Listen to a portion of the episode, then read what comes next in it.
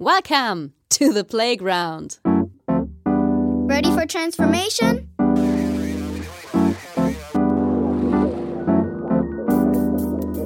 Modcast, the Masters of Transformation podcast. Who says that doesn't work? And here is your host, Ingo Stoll. Hey, get out of here. That's the most persistent fly I've ever seen. Nice. Wie viel Wert hat eigentlich eine Fliege für unsere Gesellschaft? Insect Respect. Das muss man sich mal überlegen, was das heißt für ein Unternehmen, was seit 50 Jahren Insektenschutzmittel herstellt, die sich viele Fragen gestellt haben. Wir haben uns ganz, ganz intensiv mit Insekten beschäftigt und noch viel intensiver mit unseren Produkten. Aber wir haben uns nicht diese Frage gestellt, könnt ihr nicht einmal Insekten auch retten? Und damit hallo und herzlich willkommen zum Modcast, dem Audiomagazin für Transformation. Ich bin Ingo Stoll und neben Barack Obama habt ihr eben gerade schon im Trailer unseren heutigen Gast hören können, Hans Dietrich Reckhaus. Ja, und wie viel Wert hat denn nun eine Fliege für unsere Gesellschaft? Und vor allem, was bedeutet es für einen Unternehmer und Insektizidhersteller, wenn er realisiert, dass seine Produkte einfach nicht sinnvoll sind? Freut euch auf eine ganz besondere Transformationsgeschichte, die ihren Anfang in der Begegnung mit den beiden Schweizer Konzeptkünstlern Frank und Patrick Ricklingen hatte. Und damit ihr besser ins Thema kommt, am Anfang noch ein paar Informationen über Insekten. Denkt doch ruhig mal für einen Tag darüber nach, wie viel das wert ist, was uns alltäglich erscheint. Ohne Insekten sähe unser Leben dramatisch anders aus. Insekten sind die Hauptnahrungsquelle für Fische und Amphibien. Ihr Speiseplan besteht bis zu 90 Prozent aus den kriechenden und fliegenden Tierchen. Pflanzen brauchen Insekten ebenfalls. Sie gedeihen dank der Bodenarbeit unterschiedlichster Käfer oder Ameisen und vermehren sich durch fleißige Bestäuberinnen wie Bienen oder Fliegen. 75 Prozent aller Pflanzen sind zum Überleben auf Insekten angewiesen. Dank der Insekten können wir uns also von Gemüse und Früchten ernähren. Aber auch Fleisch- und Milchproduktion braucht die Arbeit der Insekten.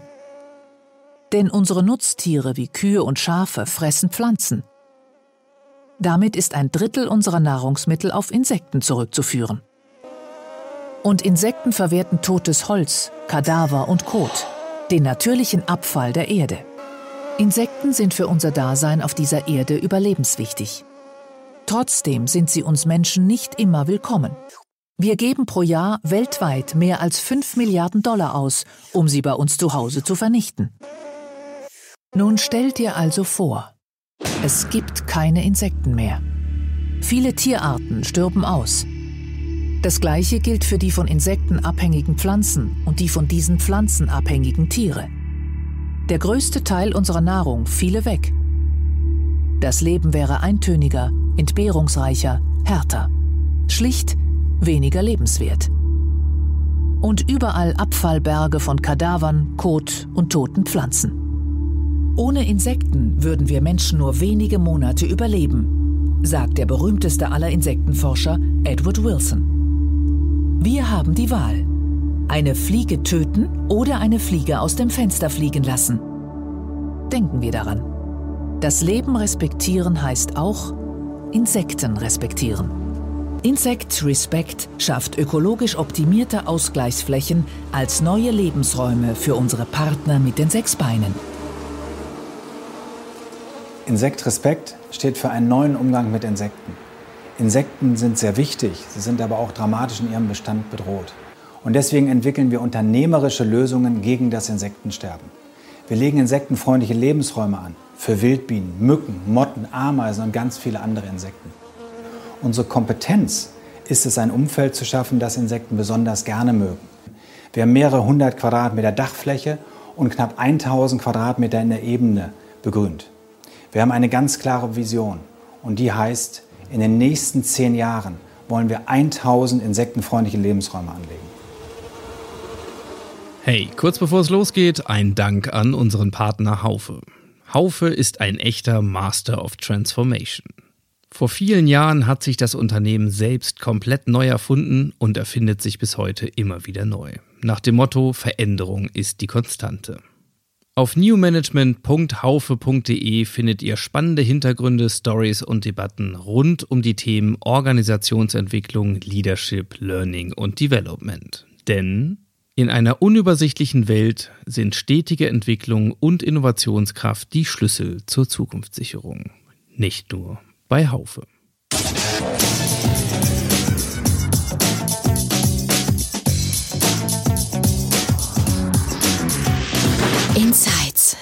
Mein heutiger Gast ist Dr. Hans-Dietrich Reckhaus, den ich sehr, sehr herzlich begrüße. Er ist Geschäftsführer und Gesellschafter Inhaber der Reckhaus GmbH und Co. KG aus Bielefeld. Erstmal, Herr Dr. Reckhaus, vielen Dank für die Zeit und schön, dass Sie heute unser Gast sind. Ja, vielen Dank für Ihre Einladung.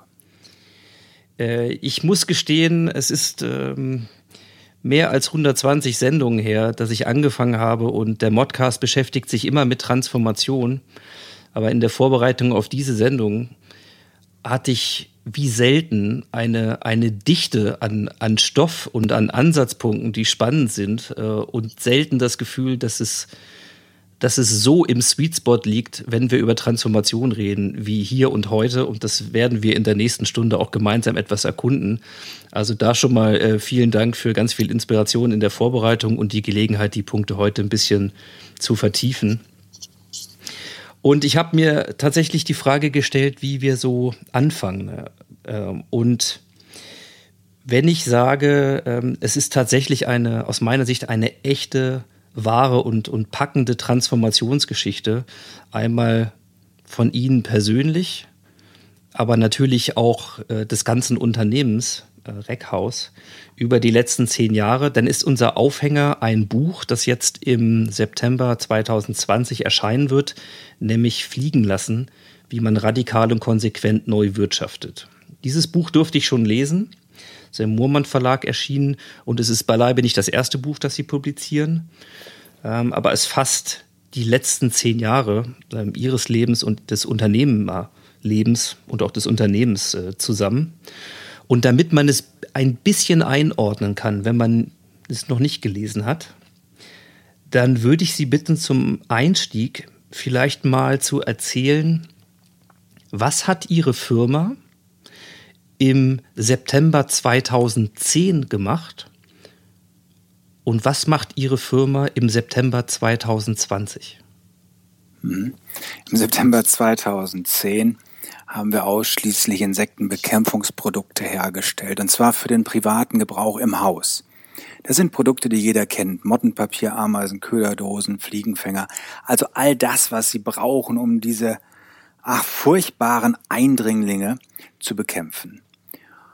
Zehn Jahre später, im September 2020, produzieren wir diese Produkte immer noch.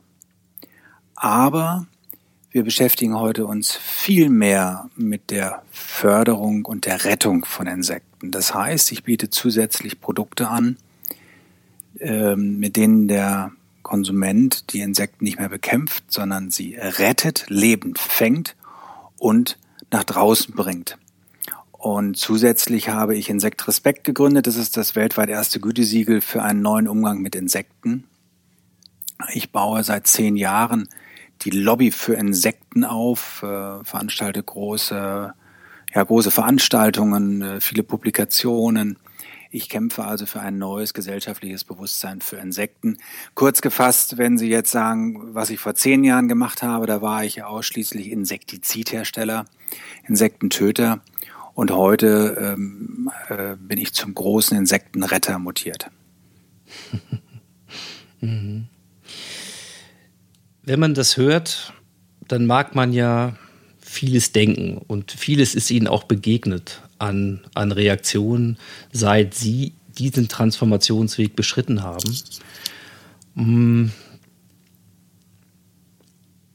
Das ist ja eine Frage, die man schnell einordnet in, ja, in solche Label vielleicht wie Greenwashing, wenn man hört, äh, ein, ein Insektentötungs- Mittelhersteller will Insekten retten, dann kann man an einen Aprilscherz denken oder ein, Werbegag äh, und vieles mehr.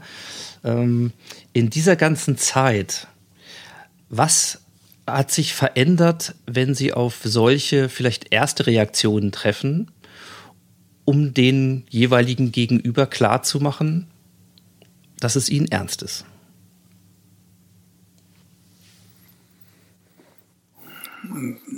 Vielleicht kann ich da starten, dass ähm, es vor zehn Jahren viel exotischer war, sich für Insekten einzusetzen. Mittlerweile ist es in der Gesellschaft angekommen, dass Insekten sehr wertvoll und dramatisch bedroht sind. Ähm, das ist mal das eine. Das andere ist eben dieser vermeintlich erscheinende Widerspruch, dass ich Insektentötungsprodukte herstelle und gleichzeitig mich für Insekten einsetze. Für mich ist das nur folgerichtig. Denn meine Produkte töten Insekten, also muss ich mich auch um den Schaden kümmern. Und da haben wir leider als Gesellschaft viel an Ethik verloren, äh, an, an, an einem, einem Grundgefühl, was ist richtig und was ist falsch. Also ich richte den Schaden an, also muss ich mich auch um diesen Schaden kümmern. Und ähm, was entgegne ich meinen Kritikern? Ähm, wir haben nur eine Stunde. Jetzt muss ich mich wirklich konzentrieren. Also ähm, möchte Ihnen zwei Dinge vielleicht sagen. Ich habe mir freiwillig, nicht mir, sondern auch vor allem meinen Produkten einen Warnhinweis verordnet. Auf jedem, 100 Prozent meiner Produkte, auf jedem Produkt steht äh, unmissverständlich vergleichbar äh, mit den Warnhinweisen bei Zigaretten. Äh, dieses Produkt tötet wertvolle Insekten. Äh, ich warne ganz aktiv vor dem Kauf meiner Produkte. Äh, aber nicht nur mit dem Zeigefinger, sondern auf der Rückseite sind ganz viele Informationen über Insekten und vor allem Präventionstipps, damit der Konsument äh, versteht, wie er die Insekten draußen lassen kann in der Natur, wo sie hingehören und eben nicht ins Haus äh, kommen. Und dann äh, braucht er eben auch nicht mehr so viele von meinen Produkten. Also diese Konsequenz, dass ich ganz akut vor meinen Produkten warne, äh, zeigt meine Ernsthaftigkeit. Und das Zweite, ich habe es gerade eben schon gesagt, also ich bin äh, äh der Organisator der größten Veranstaltungen äh, für Insekten im deutschsprachigen Raum, äh, zahlreiche Publikationen. Ähm, wir haben ganz, ganz viel äh, getan für das gesellschaftliche Bewusstsein für Insekten. Und äh, alleine diese beiden Tatsachen zeigen doch, wie ernsthaft es mir ist und dass es alles andere ist als Greenwashing. Wo würden Sie denn sagen, stehen wir heute als Gesellschaft in unserer Beziehung zu Insekten? Auch da, also wir stehen schon viel weiter und viel besser äh, als noch vor zehn Jahren. Ähm, äh, vor zehn Jahren haben wir die Insekten ja nur als Schädlinge wahrgenommen. Mittlerweile hat es die Biene schon geschafft, ähm, die ist ja sehr positiv besetzt und ich glaube, es gab noch nie so viele Honigbienen wie heute, weil Imkern so in ist und jeder denkt, oh, jetzt mache ich ja was für die Insekten, für die guten Insekten. Aber immer noch trennen wir zwischen guten und schlechten Insekten, was ja nur eine Menscheninterpretation ist. Und ob ein, ein Insekt schlecht ist, hat in der Regel nur was mit dem Ort oder der Zeit zu tun. Wenn es die Mücke ist, die mich nachts beim Schlafen stört, ja, das ist stören, das ist, das ist mühsam. Ähm, also was ich sagen möchte, ist, die Biene hat es schon geschafft und wir müssen arbeiten an Fliege, Mücke, Motte und Ameise, denn alle Insekten haben einen ökologischen Wert und der bekannteste Entomologe der Welt, Edward Wilson, sagt, ohne Insekten überleben wir Menschen nur wenige Monate. Wir brauchen alle Insekten und da haben wir leider noch als Gesellschaft sehr viel Nachholbedarf in Wissen und Sensibilisierung. Mhm. Als Sie begonnen haben, in den elterlichen Betrieb einzusteigen mit ihrem Bruder. Ich glaube, es war 1995, wenn ich das äh, richtig in Erinnerung habe. Ähm, da waren wir dann in der Zeit noch weiter voraus und äh, natürlich das Unternehmen auch noch an einer anderen Stelle. Seitdem haben sie sich sehr viel mit Insekten beschäftigt. Äh, tatsächlich würde ich sagen, sie sind zum Insektenforscher geworden, neben anderen Rollen in der Geschäftsführung und als Unternehmer.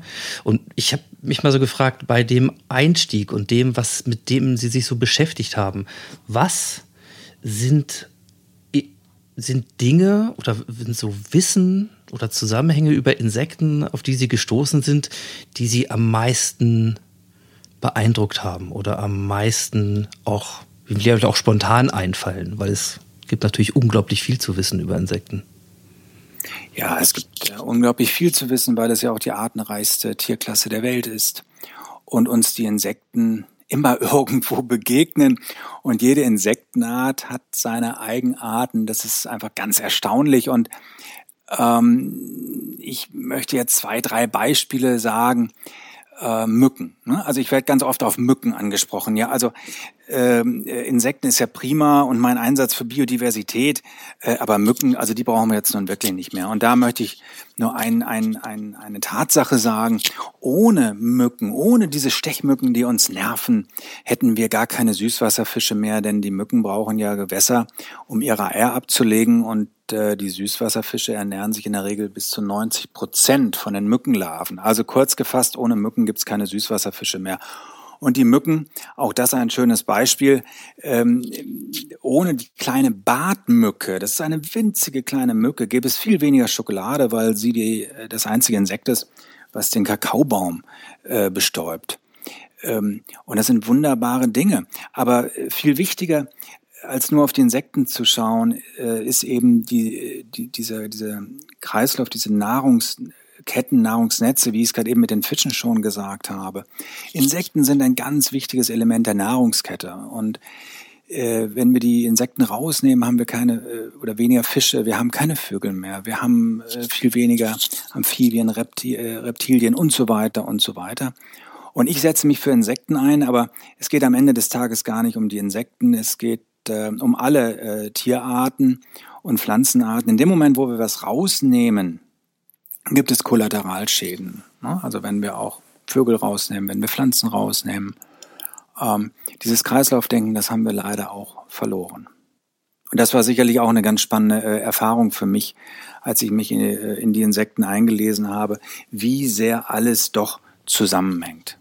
Und wie sehr wir Menschen dort eingreifen. Wir haben in den letzten 30 Jahren wenn Sie sich äh, viele europäische Studien anschauen und auswerten, äh, dann haben wir in Westeuropa in den letzten 30 Jahren circa 50 Prozent der Biomasse an Insekten verloren. Das sind ja Zahlen, die sind wahnsinnig. Und es geht leider alles nur auf uns Menschen zurück. Also wir haben es in der Hand, das dann auch zu ändern. Ja, und gewissermaßen, das haben Sie ja auch schon angedeutet, auch die, die logische ethische Verpflichtung, unseren Schaden wieder gut zu machen. Und auf den Weg haben sie sich begeben. Und wir wollen heute mal ein bisschen beleuchten, was diesen Weg auch so radikal macht und welche, was sie meinen, wenn sie über Begriffe wie Konsequenz oder Transparenz oder eben auch Verantwortung ähm, des Unternehmers hier sprechen. Und deswegen lassen Sie uns vielleicht gemeinsam mal an die Quelle der Transformation zurückgehen. Ähm, es gibt eine Begegnung, äh, das wird in dem Buch auch sehr schön beschrieben, in kurz und knapp, mit den Brüdern Ricklin, äh, zwei Aktionsprojektkünstler, zwei Schweizer, die sie für eine, ja, zumindest mal kontaktiert haben, um zu gucken, ob das nicht für die Produkteinführung damals äh, eine zweckdienliche Verbindung sein kann, vor dem Hintergrund, dass sie äh, ein Projekt gesehen haben, das erste Null-Sterne-Hotel äh, in einer alten Bunkeranlage, was die beiden Künstler gemacht haben und damit natürlich in einer anderen Branche ein anderes Thema äh, da aufgegriffen haben. Und um so ein bisschen zu verstehen, was das bedeutet, würde ich Sie bitten, aus der heutigen Sicht nochmal zurückzugucken ähm, auf diese Begegnung und auf die Bedeutung, die diese beiden für ihre Transformation gehabt haben? Ja, ähm, ohne die beiden äh, hätte ich nicht mein Geschäftsmodell in Frage gestellt und ich wäre wahrscheinlich, ich sag mal, durchschnittlicher Hersteller von Insektenbekämpfungsprodukten. Also durchschnittlich, also wir äh, gehören schon zu den Firmen, äh, führenden Firmen äh, im deutschsprachigen Raum. Ähm, aber ich habe nie ein schlechtes Gewissen gehabt mit meinem Unternehmen, weil ich davon überzeugt war, dass wir eine ordentliche Qualität machen und teilweise auch insektizidfreie Produkte anbieten und doch zeitgemäß unterwegs sind. Und nur die beiden, nur die beiden haben mir den Spiegel vorgehalten und haben gesagt, Herr Reckhaus, Sie müssen aufhören mit diesen Tötungsprodukten. Insekten sind wertvolle Tiere. Sie können doch nicht diese Tötungsprodukte ständig herstellen. Vielmehr müssen sie sich für Insekten einsetzen. Und für mich war es damals ein Schock. Ein Schock, der aber tief, tief gesessen hat. Und ähm, ich habe es nur den beiden Konzeptkünstlern Frank und Patrick Ricklin zu verdanken, dass ich mein Geschäftsmodell in Frage gestellt habe ich habe dann auch viele Nachmittage mit denen über mein Geschäftsmodell diskutiert mhm. und die beiden haben nicht aufgehört. Die haben gesagt, nicht nur einmal Fliegen retten als Kunstaktion, sondern Herr Reckhaus, Sie müssen die Rettung integrieren in Ihr Geschäftsmodell. Ja, und dann hat, ging das ein paar Monate und dann war es soweit, dass wir einen Weg gefunden haben, wie wir mehr Sinn in dieses äh, doch, ich sag mal, relativ unsinnigen Geschäftsmodell integrieren können. Hm, jetzt waren das zwei, zwei Künstler. Ähm, was würden Sie sagen? Wo ist der, wo ist der größte Unterschied, wenn wir mal ein bisschen vielleicht aus Ihrer subjektiven Brille gucken und Ihrer Erfahrung vor allen Dingen, zwischen einem Künstler und einem Unternehmer?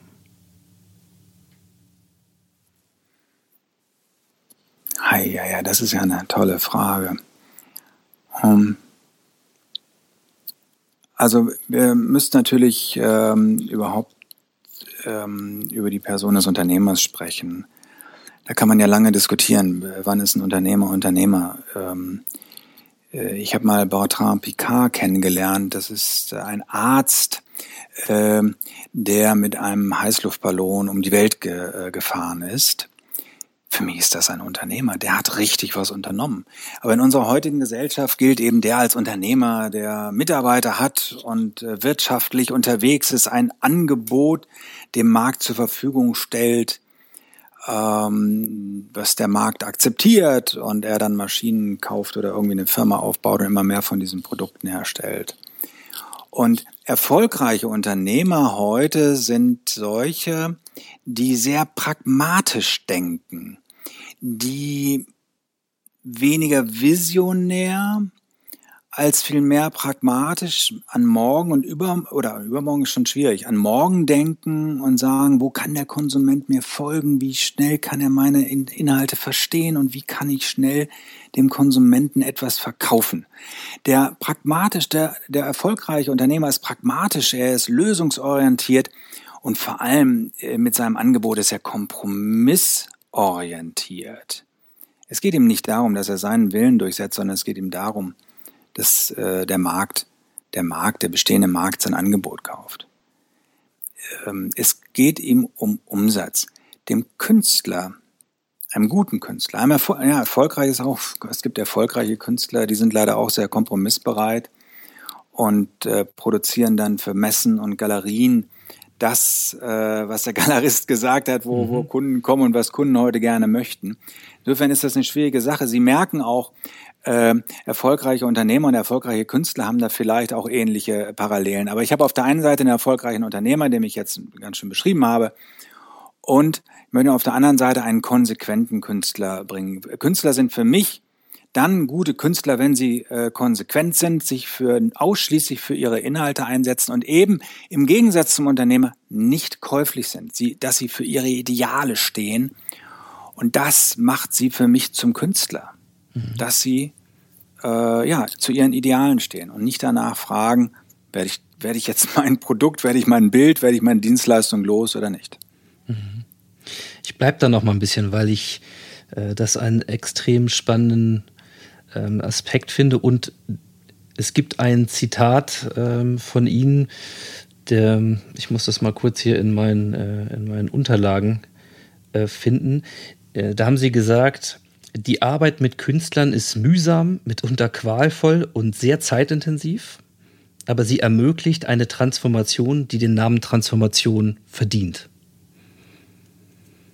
Wieso ist das so? Was ist das, was ja. die Künstler da ermöglichen? Ja, also ähm, ähm, zwei Sachen. Ich fange hinten an mit der Transformation und dann komme ich bitte zum Qualvollen. Also Transformation. Ohne die beiden Künstler Frank und Patrick Ricklin hätte ich nicht äh, die Transformation der Firma Reckhaus gestartet.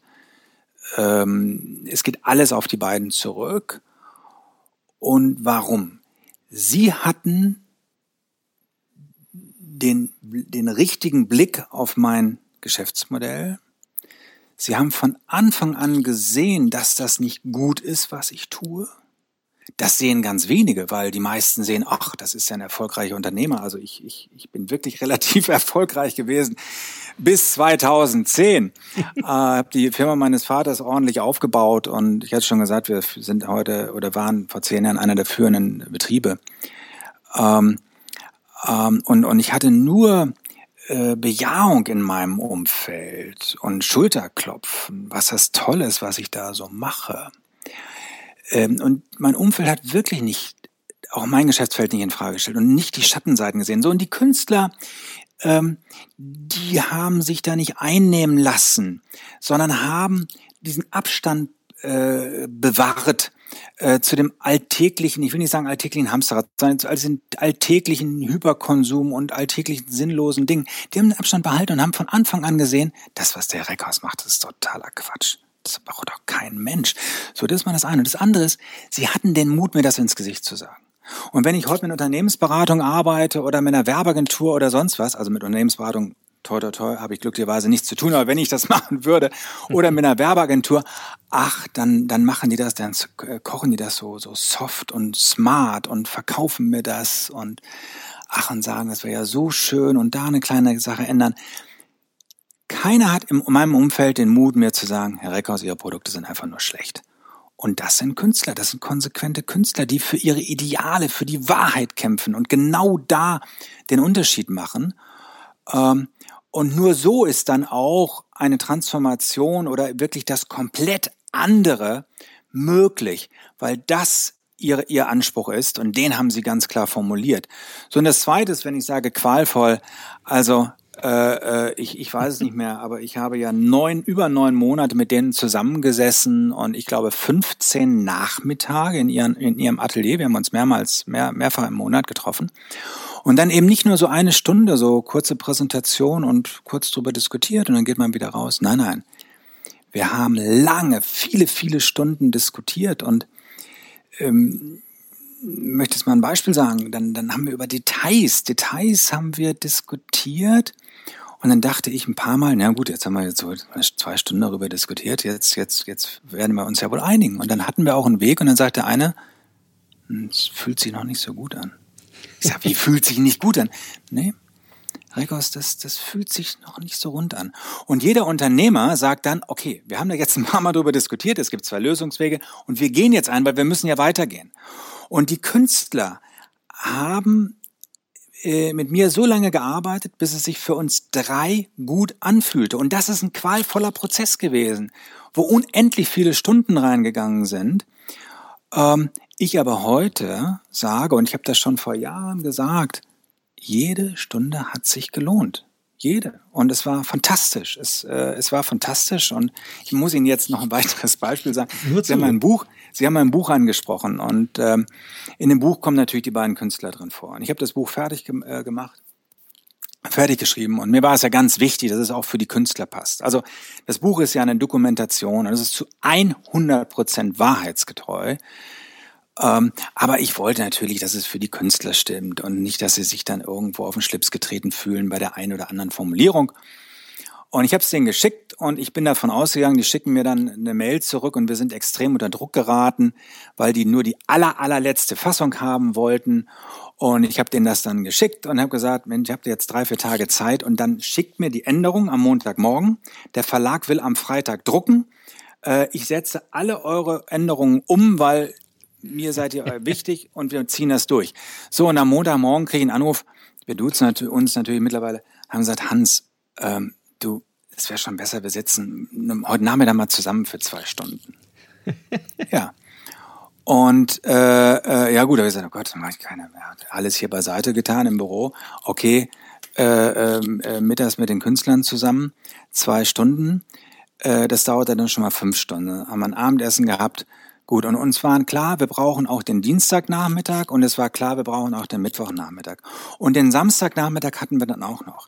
Vier komplette Nachmittage, wo wir über, über die Formulierung einzelner Sätze diskutiert und philosophiert haben. Wir haben uns null gestritten.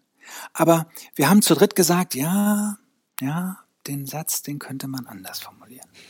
Und das ist, ich bin, ich bin, ähm, äh, ich bin, bin mittlerweile komplett darauf eingestiegen, auf diese Geschwindigkeit und auf diese inhaltliche Strenge, auf diese inhaltliche Perfektion. Ähm, aber das ist äh, der Lernprozess dahin zu kommen, das war wirklich qualvoll. Ja. Ähm, ich kann das nachvollziehen und kann an der Stelle nur bestätigen, zumindest als Leser, ja, ähm, auch da hat sich bestimmt jede Stunde Diskussion ähm, über die Formulierung gelohnt. Ähm, denn es, es ist tatsächlich, wie ich das bisher selten erlebt habe, eigentlich noch nie, um ganz ehrlich zu sein, eine, eine Beschreibung eines Prozesses, der die Stärken aus zwei Welten, die wir häufig nicht zusammenbringen, nämlich Kunst und Wirtschaft, Ne? Also auch diese Gegenspieler. Der arme Künstler, dafür ist er frei, aber der Unternehmer ist dafür erfolgreich im Sinne von, ähm, von Besitz oder Status oder was auch immer oder Macht.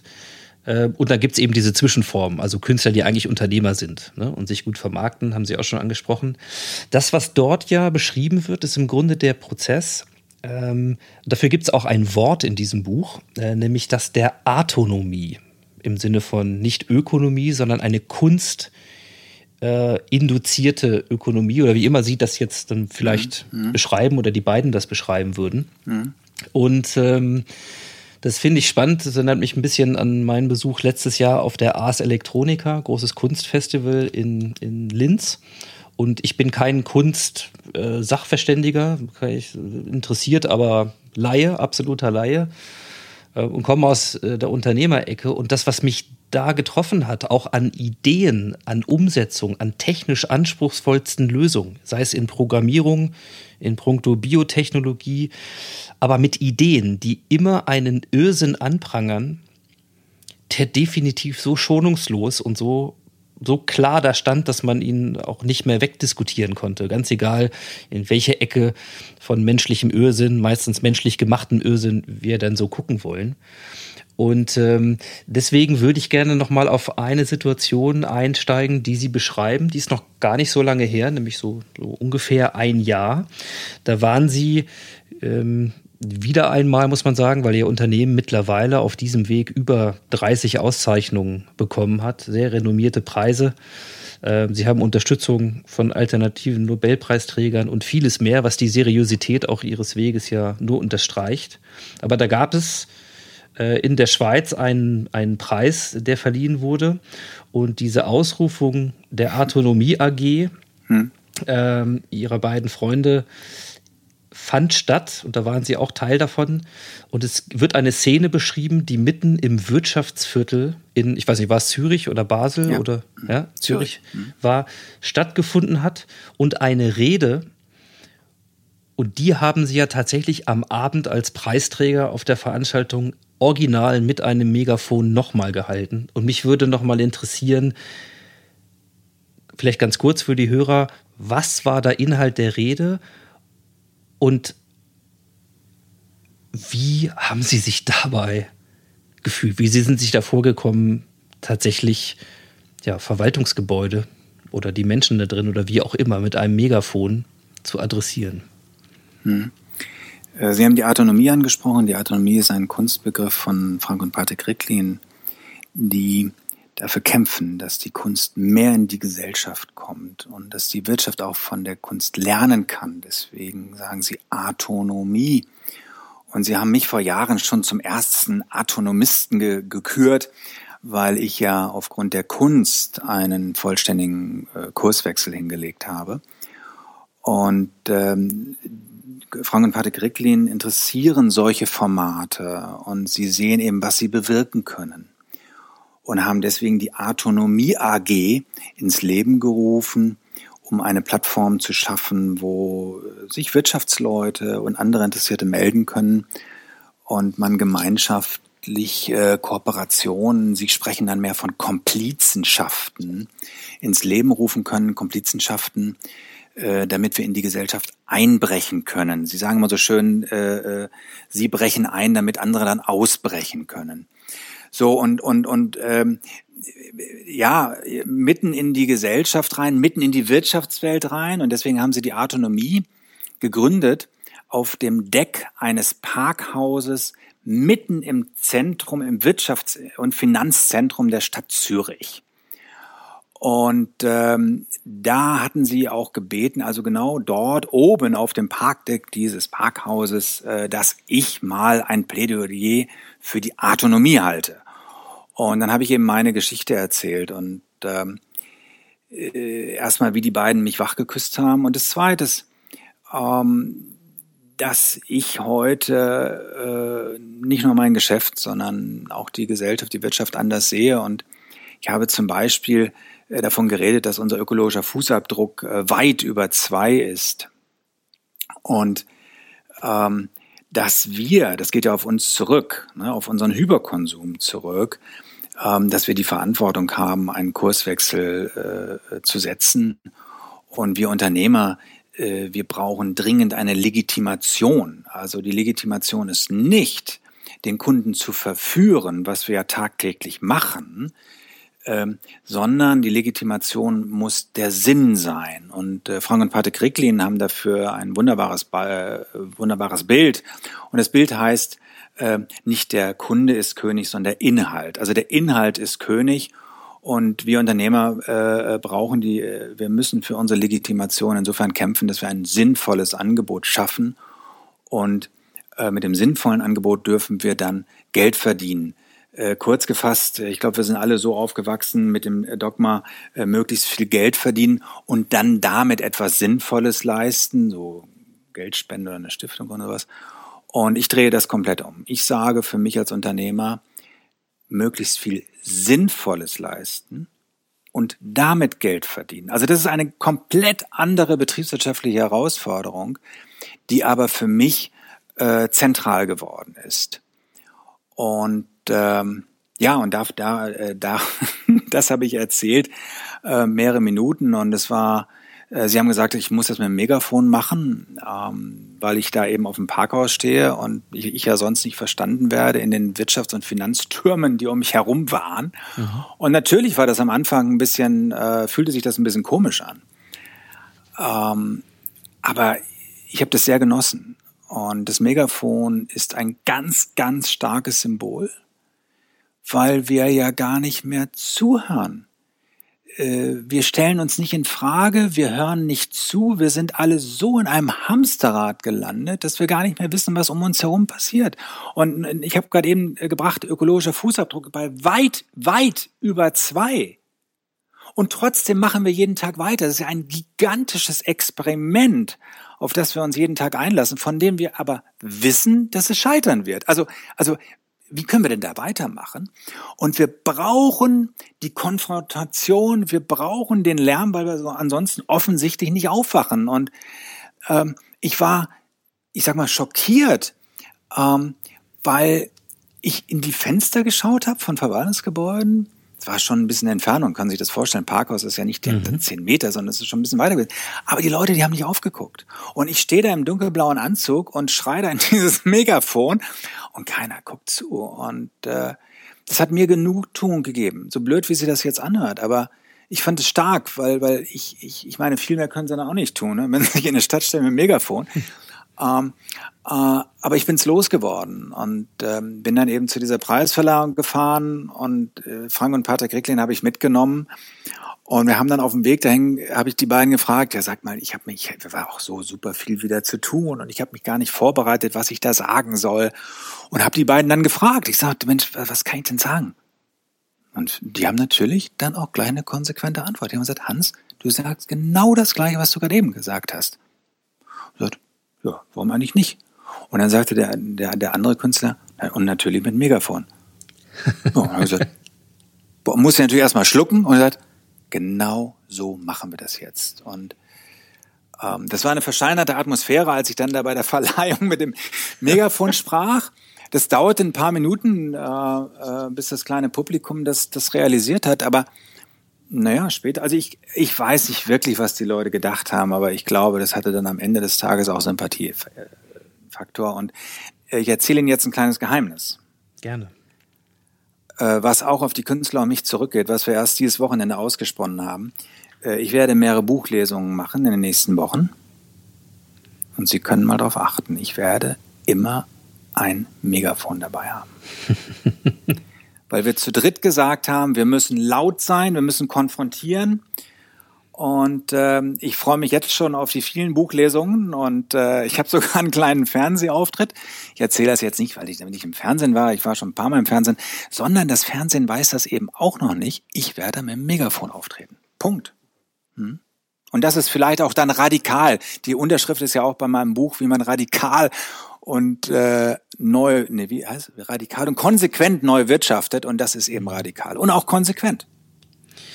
Es ist auch, es ist auch sehr glaubhaft und äh, das Interessante ist, was, was ich mich dann äh, fragen würde, so, wenn das jetzt auch noch auf ein größeres Publikum trifft, dann wäre ich mal gespannt, wie sie dann wahrgenommen werden, ob sie noch als Unternehmer gelten, ob sie dann schon Aktionskünstler sind, ob sie Aktivist sind. Also könnt ihr mir vorstellen, das äh, wird eine ziemliche Bandbreite geben an Wahrnehmung, weil genau all diese Dinge verschmelzen mittlerweile in ihrem Tun. Das ist jedenfalls mein, mein Eindruck von außen. Und ja. ähm, das sagt ja auch schon ein bisschen was über die Frage, ja, welche Rolle Unternehmer haben oder wie wir auch diese klassische gelernte Einordnung dieser vermeintlich unterschiedlichen Disziplinen komplett in Frage stellen dürfen und müssen. Ähm, ja, ich bin dankbar, dass Sie sagen, wie werde ich in Zukunft wahrgenommen als Unternehmer oder Aktionskünstler? Ähm, ich finde, wir müssen dringend unser Bild, unser Vorbild, unser anstrebsames Bild von Unternehmertum äh, ändern. Dringend. Ähm, ich bin so aufgewachsen, ich habe BWL studiert äh, mit diesem Bild, ja, je größer ein Unternehmer ist, je mehr Mitarbeiter er hat, äh, äh, desto internationaler er oder je internationaler ist, je mehr Umsatz er macht, desto besser ist es. Und das Bild ist ja von vorgestern. Das ist ja von vorgestern. Also ich habe gerade eben schon über den ökologischen Fußabdruck gesagt, gesprochen, über diesen Hyperkonsum, den wir haben und äh, zumindest wenn ich Konsumprodukte anspreche, dann darf gelten, je größer ein Unternehmer ist oder je größer ein Unternehmen ist, desto schlimmer ist es für die Gesellschaft. Also ähm, und, und da, da setze ich nicht beim Konsumenten an, ähm, der heute dieses oder jenes Produkt haben möchte und sich das 20. Billig-T-Shirt äh, kauft und äh, die letzten billigen äh, konventionellen Lebensmittel kauft. Ähm, das ist nicht der Konsument, sondern die Verantwortung trägt die Wirtschaft und vor allem auch der Handel, der dem Konsumenten äh, jeden Tag von neuem äh, sagt, du kannst alles kaufen zu billigem Geld, aber kauf, kauf, kauf. Und das ist so etwas von vorgestern, das ist schlimm. Und wir dürfen diese Unternehmen nicht weiter verherrlichen und ich habe in meinem Buch auch dieses Beispiel äh, mit Mineralwasser, da ist es ja nun wirklich ganz, ganz schlimm. Die Qualität unseres Leitungswassers in Deutschland ist hervorragend.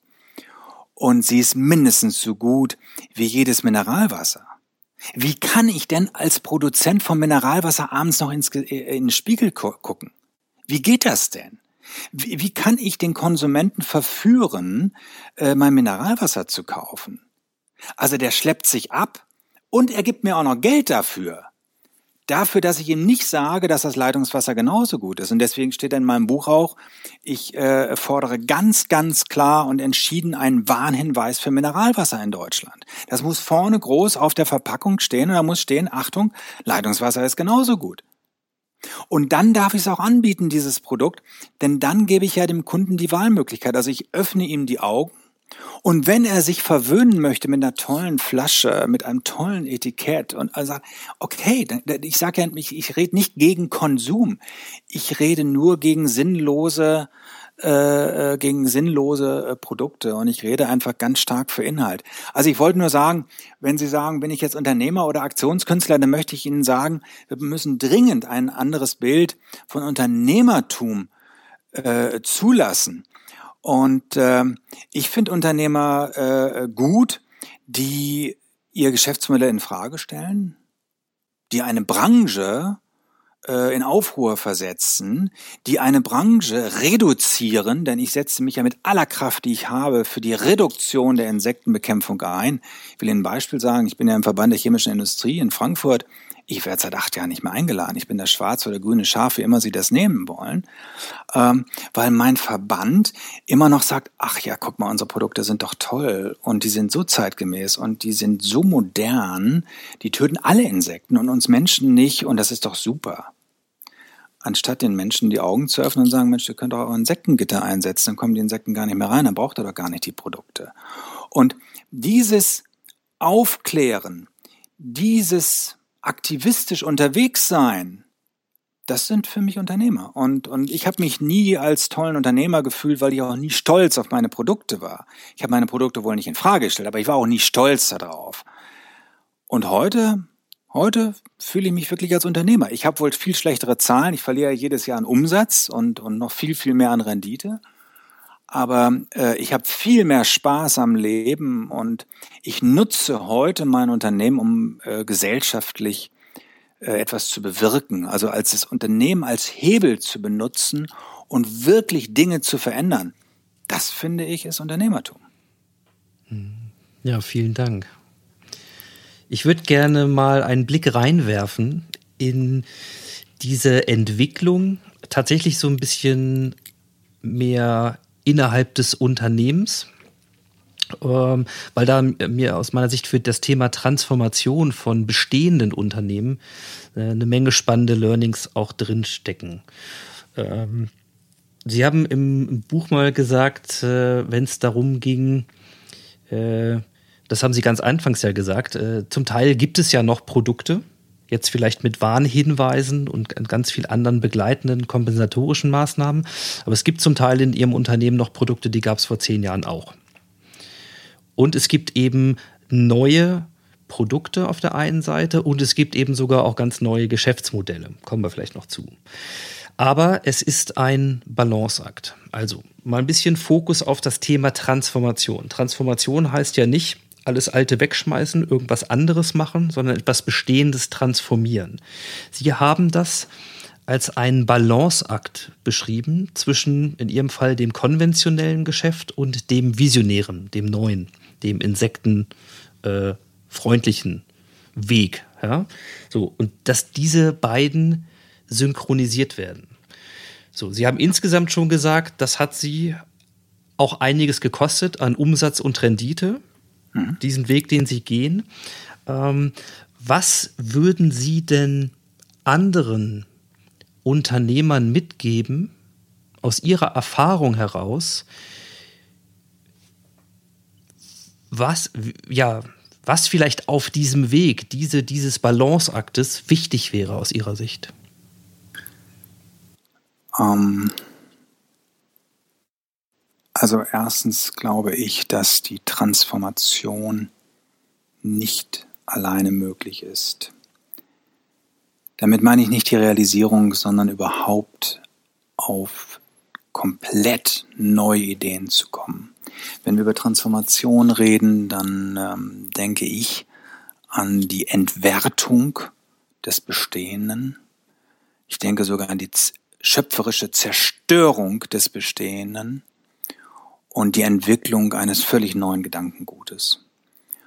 Und das können, das kann man nicht alleine machen. Wenn das so einfach wäre, dann hätte, würde man ja gar nicht da stehen, wo man, wo man dann steht, ne? mit einem Unternehmen oder auch, auch Manager mit, mit ihrer, mit ihrer Arbeit, äh, oder andere. Also einfach mit dem Beruf, den man, den man macht. Und das macht man jahrelang. Und man gewöhnt sich auch an die Prozesse und dann läuft das. Und wenn dann andere über Transformation reden, dann sagt man sich vielleicht, ja, äh, so toll fühlt sich mein Job auch nicht an, aber, aber irgendwie geht das ja auch alles und irgendwie geht das alles. So, also, also am Anfang glaube ich, kommt man nicht ohne andere aus, äh, weil man eben sich selbst kaum in Frage stellen kann. Also das mal, ähm, das mal vorweg.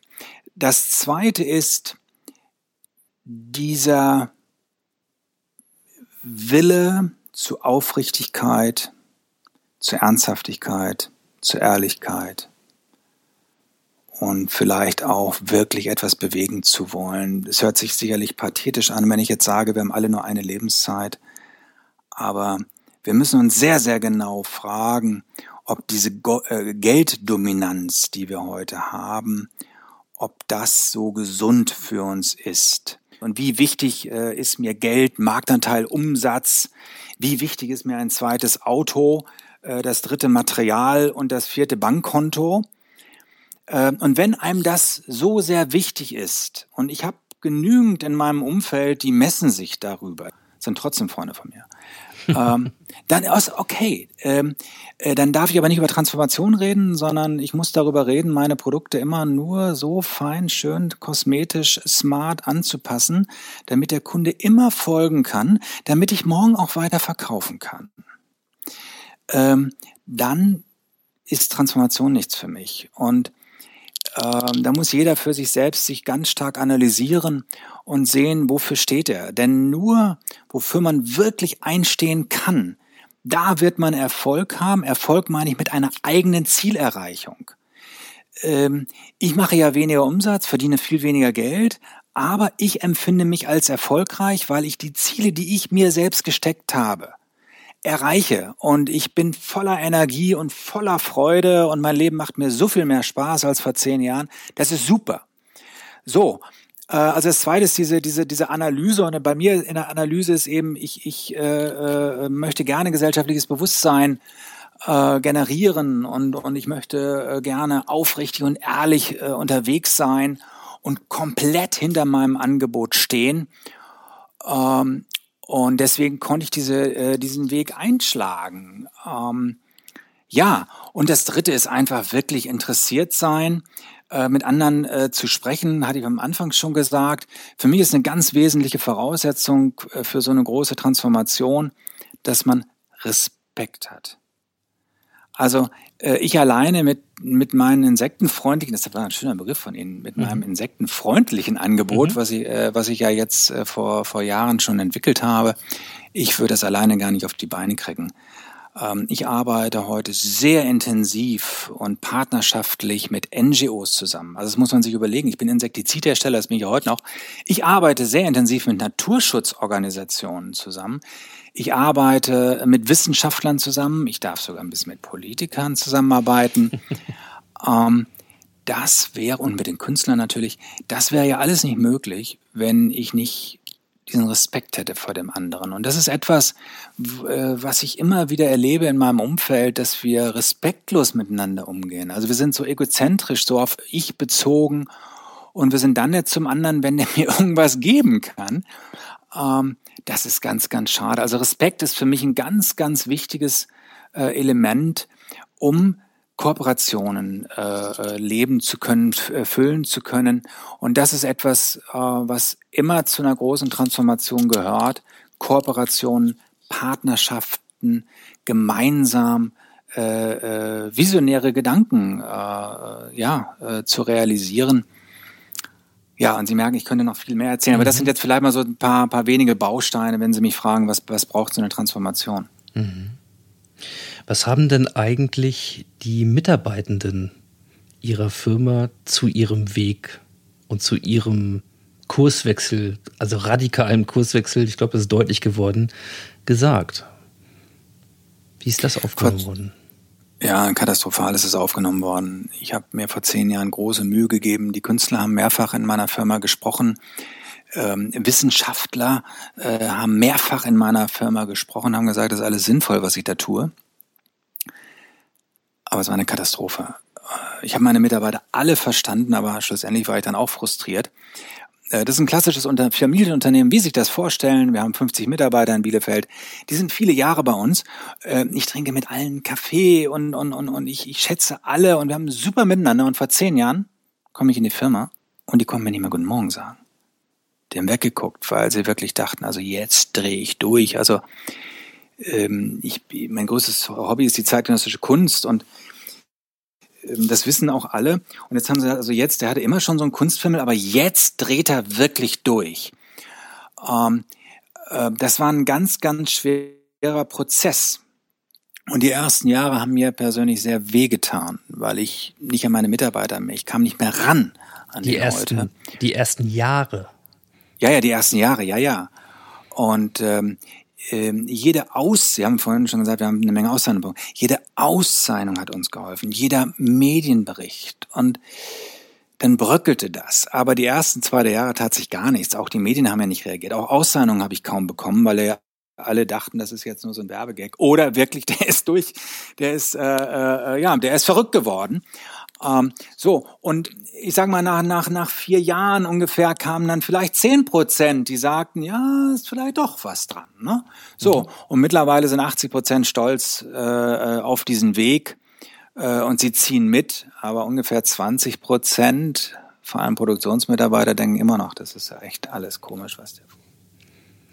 Mussten, muss, mussten Sie jemanden entlassen auf dem Weg oder konnten Sie es bisher trotz der Rückgänge halten? Ja, ähm, zwei Antworten. Ähm, einmal, ich konnte es halten.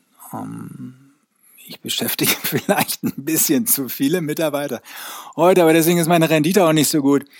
Ähm, aber daran messe ich mich eben, dass ich es schaffe, meine Mitarbeiter mitzunehmen.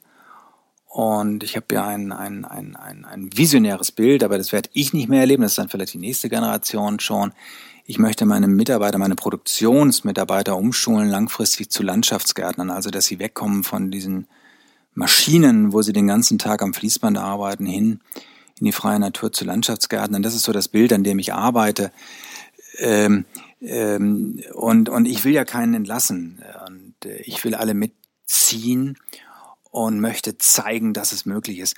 Aber zwei, ich hatte nur zwei leitende Kräfte und ich habe die nacheinander eingestellt, ich, weil ich habe ja mit Insekt Respekt äh, verbringe ich ja seit acht Jahren über 50 Prozent meiner Zeit damit. Mein konventionelles Geschäft leidet ja gewaltig und dann habe ich nacheinander zwei Geschäftsführer eingestellt und die fanden mich am Anfang nett und der eine hat nach drei Tagen gekündigt und der andere hat nach drei Monaten gekündigt, weil sie gemerkt haben, wie ernst mir diese Transformation ist. Ähm, also die habe ich nicht rausgeworfen, sondern die haben von sich aus die Flucht ergriffen, ja. Mhm. Ja, und ich, mir fallen so Sätze ein, die natürlich dann auch gerne ähm, in Transformationsprozessen, in vermeintlichen Transformationsprozessen dann fallen, wie wir müssen alle mitnehmen ähm, oder wir können eben nicht alle mitnehmen oder was für Einsichten dann äh, auch immer propagiert werden. Äh, danke nochmal für den Bericht. Ich glaube, es ist sehr, sehr authentisch und auch sehr ehrlich, ja, was da passiert ist, zumindest bei Ihnen. Ähm, und ich würde gerne so äh, tatsächlich den Blick mal vorauswerfen. Ähm, Sie haben es gerade schon angedeutet. Es gibt eine Vision, es gibt eine Vorstellung und die bedeutet, dass Ihr Unternehmen, wenn ich das so richtig verstehe, im Grunde tatsächlich in der Zukunft etwas komplett anders macht, dass Sie vom Insektizidhersteller, von, vom Insektenvernichter, ja, zum Landschaftsgärtner und zwar mit dieser ganzen äh, Kompetenz, die sie ja aufgebaut haben über diese ganzen Jahre. Was braucht es wirklich an Regenerationsflächen, an Biotopen? Ich habe viel gelernt beim Lesen, ja, ähm, was Ausgleichsflächen, ob auf Dächern oder auf der Ebene, dann eigentlich brauchen, bis hin zu ja, Berechnungsexpertise zusammen mit Biologen und anderen Dingen. Also ich verkürze das mal ganz stark, was da auch alles an, an Know-how entstanden ist. Und auf diesem Know-how in Kombination mit ihrer Überzeugung, Haltung und dieser Richtung ähm, entsteht ja tatsächlich ein komplett neues Unternehmen. Und ähm, welche Schritte von heute gedacht, so sehen Sie denn auf diesem Entwicklungsweg, wenn das das Ziel ist? Welche Schritte? Also ich sehe nur einen Schritt, aufhören mit Produkten und davon leben, dass ich insektenfreundliche Lebensräume anlege und die Lobby für Insekten aufbaue. Ich habe was ganz Spannendes festgestellt vor Jahren. Insekten haben keine Lobby in Deutschland. Also wir haben den WWF, der setzt sich für Großtiere ein. NABU, äh, Naturschutzbund Deutschland, der macht alles, aber hat keinen Schwerpunkt. Dann gibt es BirdLife Schweiz, mit denen wir auch intensiv arbeiten. Die setzen sich für die Vögel ein. Niemand setzt sich für die Insekten ein. Und da kommt dann der Kaufmann raus bei mir, wo ich gesagt habe, das ist ja wohl spannend. Insekten sind zentral wichtig und Insekten sind dramatisch bedroht, aber keiner fühlt sich für Insekten zuständig. Und so habe ich schon vor, vor acht Jahren oder sechs Jahren formuliert, ich möchte mit meiner Initiative in meinem Geschäftsbereich Insekt Respekt, was für mich ein Geschäftsmodell ist, die Lobby für Insekten aufbauen. Und ähm, Sie haben gerade eben schon ein paar Dinge genannt. Ich habe heute einen riesen Blumenstrauß an Angeboten, die ich äh, dem Markt zur Verfügung stelle und wovon ich bestens leben kann in Zukunft. Wenn der Markt denn soweit ist, und das ist mein Problem, ähm, ich würde gerne nur einen Schritt gehen. Ich würde heute jetzt in unserem Gespräch die Maschinen abstellen, aufhören mit Insektentötungsprodukten und nur noch äh, mit Insektenfreundlichkeit weiterarbeiten. Aber mein Markt ist noch nicht so weit. Und äh, wenn ich heute aufhöre mit den Produkten, habe ich von heute auf morgen keine Kunden mehr und dann muss ich von heute auf morgen meine Mitarbeiter entlassen und auch ich würde auf der Straße stehen. Ähm, ich könnte mich dann mit Ihnen und vielleicht ein paar Hörern von Ihnen äh, selbstständig machen und dann machen wir aktivistisch eine kleine NGO auf. Aber ich habe es vorhin schon gesagt, ähm, wir würden dann nicht wahrgenommen werden und das macht für mich die Brücke auf. Ich nutze mein Unternehmen als Hebel und ähm, weil ich eben größerer Insektenbekämpfungsmittelhersteller bin, habe ich auch eine Stimme. Aber nochmal, also es wäre für mich nur ein Schritt, aber der Markt ist nicht so weit und ich arbeite am gesellschaftlichen Bewusstsein für Insekten. Wenn die Menschen verstehen, wie wichtig Insekten sind, dann werden sie aufhören, meine schlechten Produkte kaufen. Und dann werden sie bereit sein, mit mir insektenfreundliche Lebensräume anzulegen, um mal nur dieses eine Beispiel zu sagen. Und ähm, das läuft gut. Da haben wir eine extreme Expertise aufgebaut in den letzten Jahren und ich habe äh, für viele Firmen auch in den letzten Jahren solche Flächen anlegen dürfen. Das sind tolle Projekte und es macht Spaß, so etwas voranzubringen. Können Sie mal ein Beispiel für so ein Projekt äh, kurz beschreiben, was Sie da machen und was, was die Leistung dann ist? Also ich mhm. habe zum Beispiel eins bei einer Gemeinde gelesen, und, aber Sie haben da natürlich ja. den Überblick. Also ja, ja, also ähm, was ich jetzt erzähle, biete ich auch Privatleuten an, da kann ich Ihnen auch Beispiele sagen, aber das, äh, das Überwiegende sind Unternehmen, die verstanden haben, dass dieser grüne Rasen vor ihrer Firma, dass das eine ökologische Wüste ist, die sie viel Geld kostet. Wir kennen alle diese Flächen. Kurz geschoren, ähm, damit man sieht, oh, das sieht aber gut aus, ganz akkurat und deswegen müssen auch die Produkte dieser Firma ganz besonders gut sein. Und immer mehr Unternehmer verstehen, dass es Quatsch ist und sie möchten etwas für Insekten tun. Und wir sind mittlerweile so bekannt geworden, dass ich, also, also vor Corona war das so, dass ich jede Woche eine Anfrage aus dem gesamten Bundesgebiet Schweiz und Österreich bekommen habe für den Bau einer insektenfreundlichen äh, Fläche. Weil man weiß, wenn wir unterwegs sind, dann ist es richtig insektenfreundlich. Und was wir dann machen, ist, dass wir den Rasen abtragen. Wir holen regionalen Boden, ähm, aus der, also aus der Gegend. Wir pflanzen regionale Pflanzen, also na, falsch, wir, wir bringen die Samen aus, also wir pflanzen nicht die einzelnen Pflanzen, wir bringen den Samen aus, damit sich dann über ein, zwei Jahre sich alles in Ruhe entwickeln kann. Und dann bringen wir Strukturen wie Totholzhaufen und Steinhaufen, weil es eben nicht reicht, nur Nahrung zur Verfügung zu stellen, sondern man muss auch den Lebensraum schaffen. Und so entstehen komplexe, insektenfreundliche Lebensräume. Ähm, und wir gehen dann aber darüber hinaus. Ähm, wir bieten den Unternehmen immer Mitmachbaustellen an, weil es uns nervt, dass die Unternehmer uns Geld geben und dann ist es für sie mit Nachhaltigkeit schon erledigt, sondern wir wollen die Firma einbeziehen. Und wir haben beste Erfahrungen gemacht mit solchen Mitmachbaustellen. Das kommt super an, macht viel Spaß. Also wir sind da, aber die Mitarbeiter legen dann die Fläche an. Und wir bieten dann an, Medienmitteilungen zu schreiben, damit auch der Oberbürgermeister kommt, wenn die Fläche eingeweiht wird oder ein Artikel für die Mitarbeiterzeitung. Dann bieten wir Vorträge auf der Fläche an oder Vorträge über Nachhaltigkeit, über Transformation und so weiter und so weiter. Und so ist ein Blumenstrauß an Angeboten entstanden. Und unser Vorteil ist im Vergleich zu NGOs, ähm, wir sind ein Unternehmen, wir kommen, wir machen ein konkretes Angebot, sagen einen Preis, sagen Timing und dann kriegt, kann man das bei uns, ich sag mal, schlüsselfertig beziehen. Ja, so läuft das ab. Was mir sehr imponiert, das war auch so beim Lesen, mein Eindruck ist, äh, ich sag das mal ein bisschen salopp, dass sie sich nicht zu schade sind, ja, auch in die Dorfkneipe zur Eiche zu gehen und im Zweifelsfall den fünf, die kommen, die das hören wollen, äh, tatsächlich die Geschichte genauso zu erzählen, als wenn sie einen Saal mit 500 Unternehmern vor sich haben.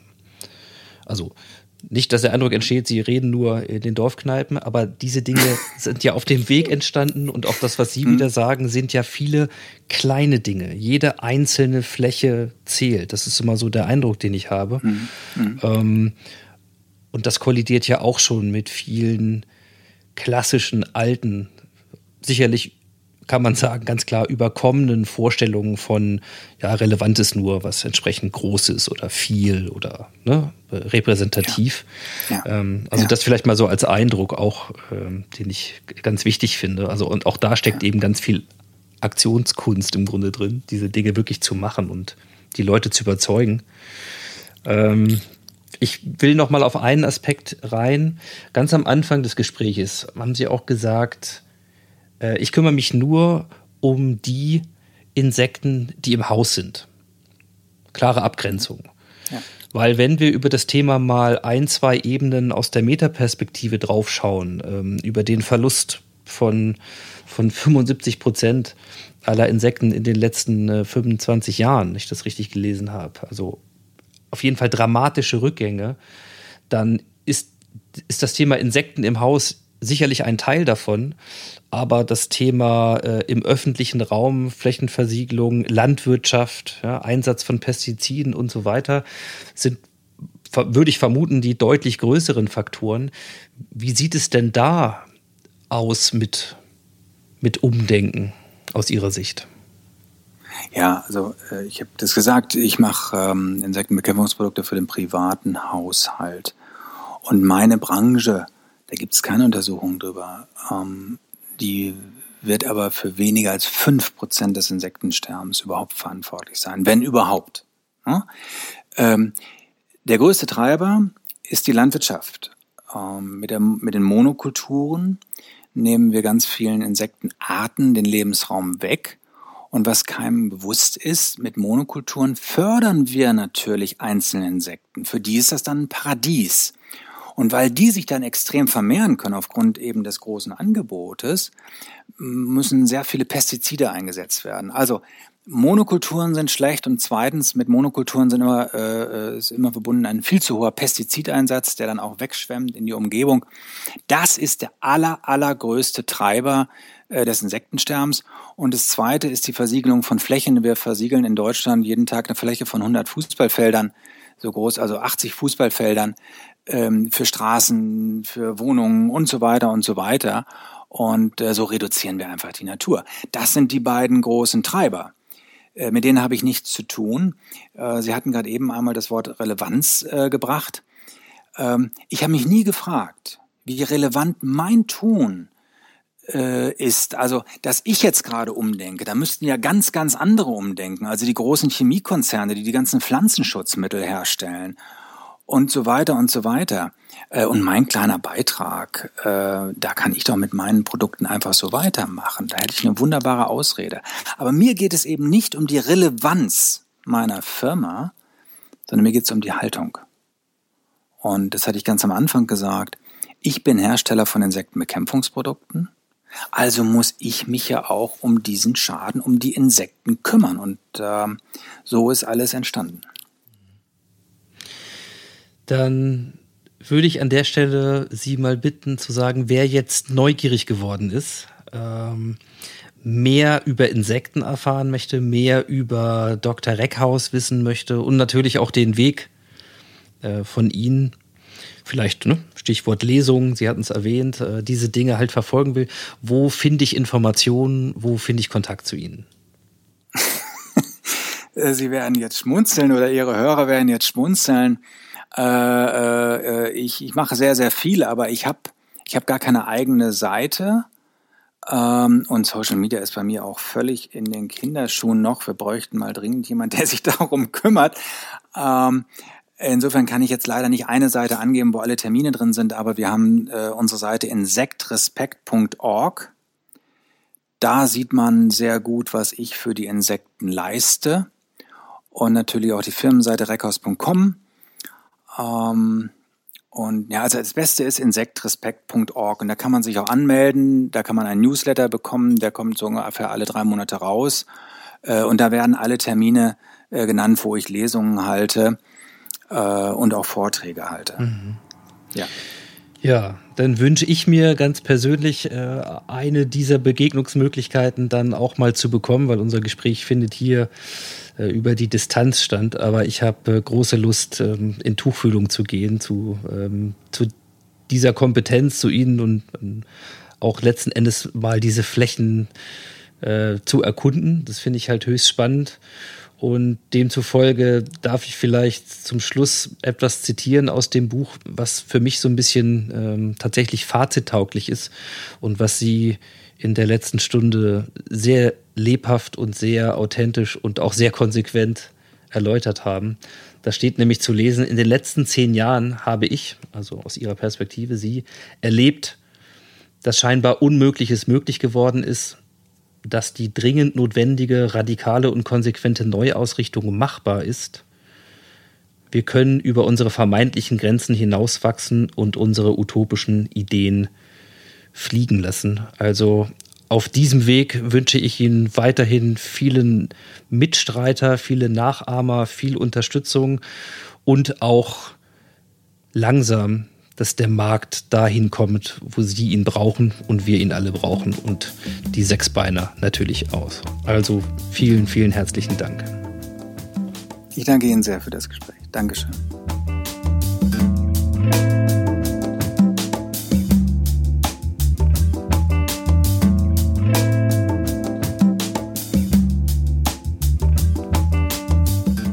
Ja, das war sie, die Ausgabe 123 des Modcast. Ich sage wie immer vielen Dank fürs Zuhören und für eure Zeit.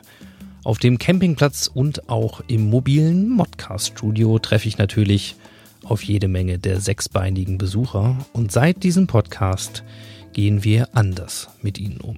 Ja, lasst mich gerne wissen, wie ihr über die Beziehungen zu Insekten denkt und natürlich auch über die vielen Transformationsimpulse von Dr. Hans-Dietrich Reckhaus. Noch mehr Transformationen findet ihr dann auf dem New Management Portal von Haufe. Mein Lesetipp diese Woche Betriebswirtschaftliches Denken schwächt unsere Unternehmen von Christian Kugelmeier. Den Link dazu und weiteres Hintergründiges zur Sendung findet ihr in den Show Notes auf ingostoll-audiografie.de. Ja, und wenn ihr wollt, dann hören wir uns hier in zwei Wochen wieder. Dann ist Nicola Barthelme von Du bist hier der Chef mein Gast. Bis dahin sage ich ciao ciao, macht's gut und happy transformation.